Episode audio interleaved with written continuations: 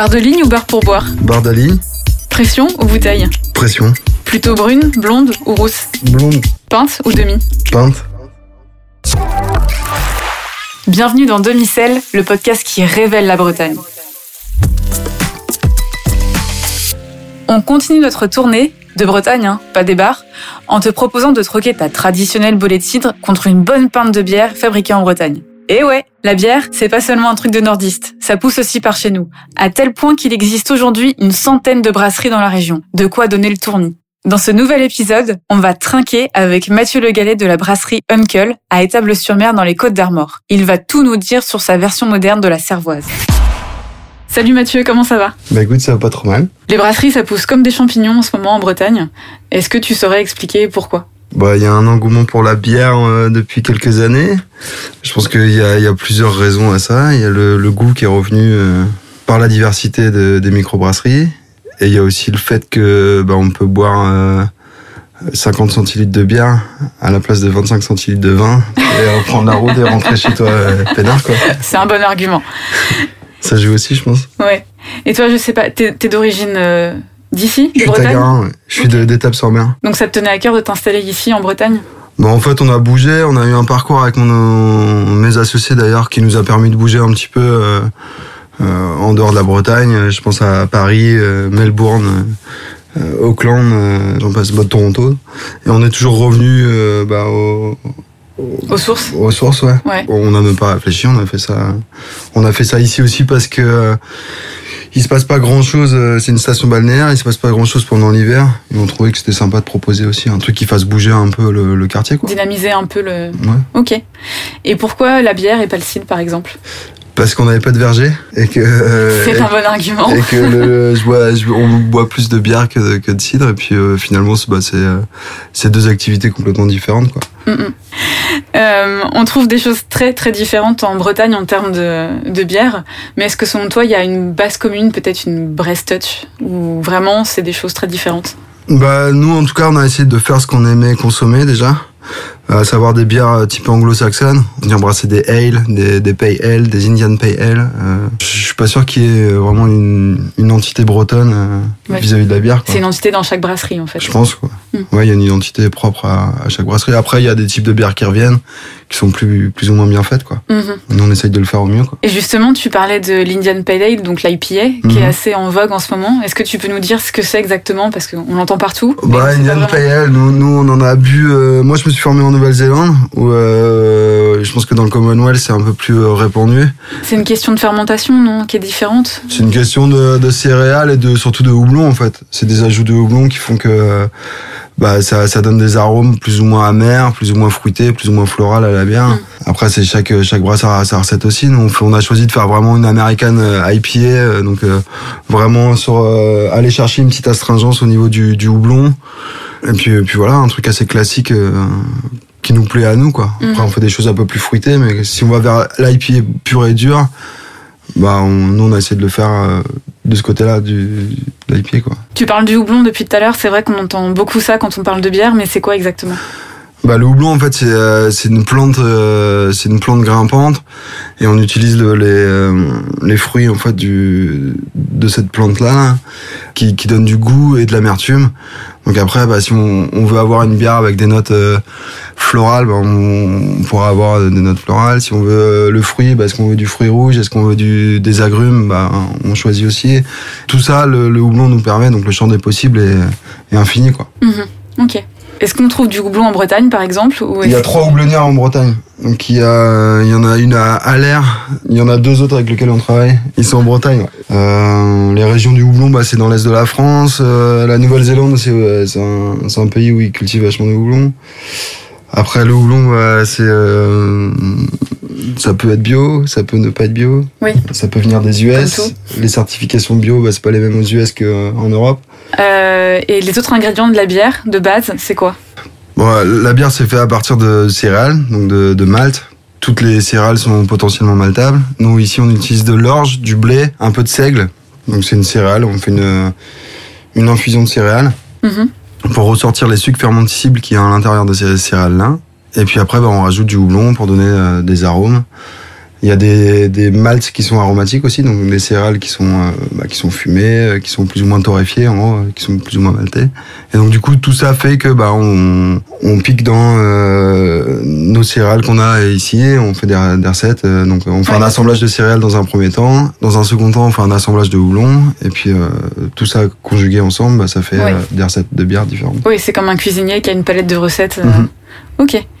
Et, euh, et justement, alors là, euh, j'ai visité un petit peu euh, la fabrique. Il y a, des fûts, il y a des tuyaux. voilà. Co- comment ça se passe le, processus? On part de quoi? Et est-ce qu'on chauffe? Est-ce qu'on filtre? Je sais pas comment ça se passe.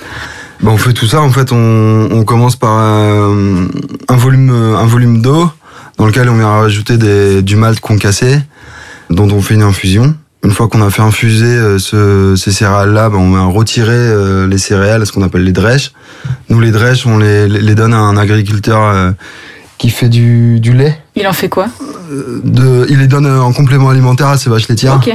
Euh, donc du coup, nous, on, bah, on essaye de faire les, les choses à notre échelle et d'avoir un espèce de d'être- cohérent avec avec la démarche, avec notre démarche quoi. Après, on porte le tout à ébullition, on rajoute les houblons, les, les levures mangent les sucres fermentibles qui a qui sont qu'on a retirés des, des céréales, euh, transforment le glucose en éthanol. euh, ça dégage du CO2. Le CO2, on le garde pas pendant les premières fermentations. Une fois qu'on a une bière qui a du goût, euh, en gros, qui a du, qui a du corps mais qui a pas de bulle, eh ben, on, on le met en bouteille, ce que vous avez vu quand vous êtes arrivé. Nous, on fait de la refermentation bouteille, donc on rajoute du sucre dans la bouteille. Les levures qui sont en suspension se nourrissent du sucre, créent un léger, légèrement de l'alcool et un peu de CO2. Le CO2 peut pas s'échapper, ça s'amalgame avec le, le produit. C'est ce qui fait la pétillance. Ok. Et c'est ni plus ni moins que la méthode champenoise, en fait. Oui. C'est pareil pour le champagne, le cidre, le- l'ambrosco, et- etc. Ouais, c'est vraiment de la chimie en fait. Ouais, ouais, bah, il y a une grosse partie de microchimie, ouais. Mm, mm. Ou de biochimie, en tout cas. Euh, du coup, on parlait de la IPA, mais il y a aussi les blanches, les blondes, les triples, les rousses, les stouts. Euh, c'est quoi la différence entre tout ça? Bah, c'est les, les céréales qu'on utilise, c'est le, c'est le- les températures de fermentation, c'est les, les températures de l'eau. En fait, c'est des recettes complètement différentes, quoi. Mhm. Il y a, il y a exactement le- la même différence entre une stout et une, une blanche IPA qu'entre une blanquette et un, et un bourguignon, quoi. Sauf qu'on part des mêmes ingrédients quand même. Bah, ou pas forcément, c'est pas les mêmes céréales. Donc, Ok. euh, c'est pas forcément les, les mêmes variétés de céréales. Est-ce qu'on utilise du blé? Est-ce qu'on utilise de l'orge? Toutes les blanches sont, sont issues de, de malt de blé Mhm. pour euh, plus de 90%. euh. Et la stout, bah, ça va être du malt d'orge avec euh, du malt de chocolat, du rose berlais, euh, et j'en passe, quoi. Et ces céréales, justement, tu, tu les trouves où? Est-ce qu'on peut les trouver en Bretagne? Est-ce que tu te fournis ailleurs? On a, on a un fournisseur breton qui est Dermalt. Donc, c'est un, un jeu de mots avec Der- Dermat. Donc, Chacun Oui. sa sensibilité humoristique, qui commence à être une belle malterie en, en Bretagne, qui est sur du côté de Vannes. Derrière, bah, on, on, on travaille avec euh, Castelford, euh, qui est une malterie euh, en Angleterre, qui, euh, qui travaille aussi dans le, dans le milieu du whisky, donc assez réputé. On travaille avec euh, Weyermann, qui est une malterie en Allemagne. Et on travaille aussi avec la malterie du château, qui est la plus, une des plus grosses malteries en Europe, qui est à Mons en Belgique, donc qui est de l'orge français, qui est malté en Belgique et qui revient euh, avec une petite empreinte carbone. Euh, tout ça, tout ça en bio. On est en 100% bio au niveau des céréales. Ouais, c'est vraiment la Bretagne qui est ouverte euh, sur le, le reste du monde. Quoi. Bah, on essaye, ouais. Après, euh, on est content de venir de là où on vient. On fait de la bière à notre échelle. Après, on, si on pouvait travailler, si ne- notre trésorerie, euh, enfin, nous permettait de travailler en 100% euh, breton avec une, une houblonnière au coin de la rue, ce serait l'idéal. Ouais. Mais euh, là, c'est pour l'instant, c'est pas le cas. Tout ça, ça se développe. Ça se développe euh, assez vite d'ailleurs, parce que la bière prend un essor assez euh, important euh, ces dernières années, donc ça se développe assez vite. On y viendra, c'est sûr, mais après, bah, faut prendre son temps et puis faut, faut composer avec euh, ce qu'on nous propose aussi. euh. Mhm. Justement, tu travailles avec des partenaires euh, à l'étranger. Est-ce que la Uncle, elle se vend exclusivement en Bretagne ou est-ce qu'elle s'exporte elle aussi? On l'exporte un petit peu. On a du mal déjà à, à fournir euh, tous nos clients euh, en Bretagne. On s'excuse d'ailleurs de ne pas pouvoir le faire parce que c'est vrai qu'on est sollicité. euh, Ouais, ouais. On est pas mal sollicité, euh, surtout dans la période estivale où, où chez nous c'est un peu la guerre. On a fait, euh, on a bossé la première année avec euh, au Japon. On a envoyé des palettes, mais ce qui n'était pas très malin de notre part, dans le sens où bah, on avait du mal à assumer déjà la, la, la, production en Bretagne. Donc du coup, bon, on a vite arrêté. Ouais. Et on a fait quelques collabs aussi à Toronto, où bosse notre euh, notre associé. euh, on avait du mal à lui envoyer de la bière. En fait, la bière était souvent euh, arrêtée à la, aux douanes. Le moyen le plus simple pour lui d'avoir de la Onkel, c'était de le brasser là-bas directement. Ok. Donc du coup, bah, on a brassé avec Kessington Brewery euh, de Toronto, qui nous ont brassé la, la session IPA. Et donc pour boucler la boucle, eh ben nous on a brassé une de leurs bières, une payelle euh, ici quoi, qu'on a mis en canette, le format qui, qui pratique là-bas. C'est les c'est les deux exports qu'on a fait euh, principalement. Sinon bah on travaille un peu sur Paris, sur euh, sur Toulon. Et sinon bah c'est euh, c'est en Bretagne. Hein. On reste dans, dans les Côtes d'Armor, un peu du 35, un peu du 44. Enfin on est en je vais en oublier. Hein. Ok. Et tu parlais des, des canettes. Il y a donc il y a les canettes, les bouteilles, les pressions. Ouais. Euh, Est-ce qu'il y a une différence de goût? Euh, Tout à l'heure dans le petit quiz, tu choisissais la pression. Pourquoi? Bah, il y a plusieurs raisons. En fait, il y a plusieurs raisons parce que il y a une des, une des raisons euh, principales aussi, c'est qu'on est on n'est pas en refermentation sur les fûts, on travaille en, en recarbonatation forcée. Donc ça s'exprime mieux dans les gros volumes. Mhm. Pour moi en tout cas. On travaille aussi en growler, qui est un format euh, qui vient des US. C'est des bonbonnes euh, qu'on consigne. Ça fait un peu moins de 2 litres que les gens peuvent euh, remplir euh, à la, à la pression. D'accord. Donc du coup ça, ça, ça marche fort, euh, ça marche fort l'été là. Mhm. Et si moi, euh, j'y connais rien en bière, euh, tu me conseilles de commencer par quoi pour y aller un peu en douceur? Chez nous, euh, par peut-être la vie de bière. Qui est une... Une bière de blé qui est une bière blanche avec un indice d'amertume assez faible. On l'a brassé un peu pour les gens qui aimaient pas la bière. Ok. Donc c'est une bière assez accessible, rafraîchissante, sur des notes un peu citra. Mhm. Une bière d'été un peu... Une bière d'été, ouais. Ok. Qui est peut-être un peu une bière un peu plus féminine que les autres. Euh, après, ça veut rien dire non plus, mais on a, on a, on a une clientèle féminine qui, qui boive des pintes de stout aussi. Mais, mais c'est un peu plus rare, faut pas se, faut pas se mentir non plus. Quoi. Ouais, ouais, ouais. Dans un restaurant, moi, j'avais essayé un, un accord sur un dessert Mhm. où il y avait un petit peu de houblon dans le dessert et ça faisait un rappel. C'était une blanche. Ouais. C'était assez léger, assez frais. Ça permettait de terminer. euh, Bah, on a on a fait ce genre de choses avec euh, notamment Elien qui est un artisan un artisan glacier du coin Mhm. euh, Eric Elien euh, qui, qui tourne euh, qui tourne dans- par chez nous là, qui, est- qui est vraiment bien. On avait fait une une, euh, une glace à, à l'IPA qu'on mettait en dessert. On a des restos à côté, les, les cochons flingueurs et le, le café de la plage.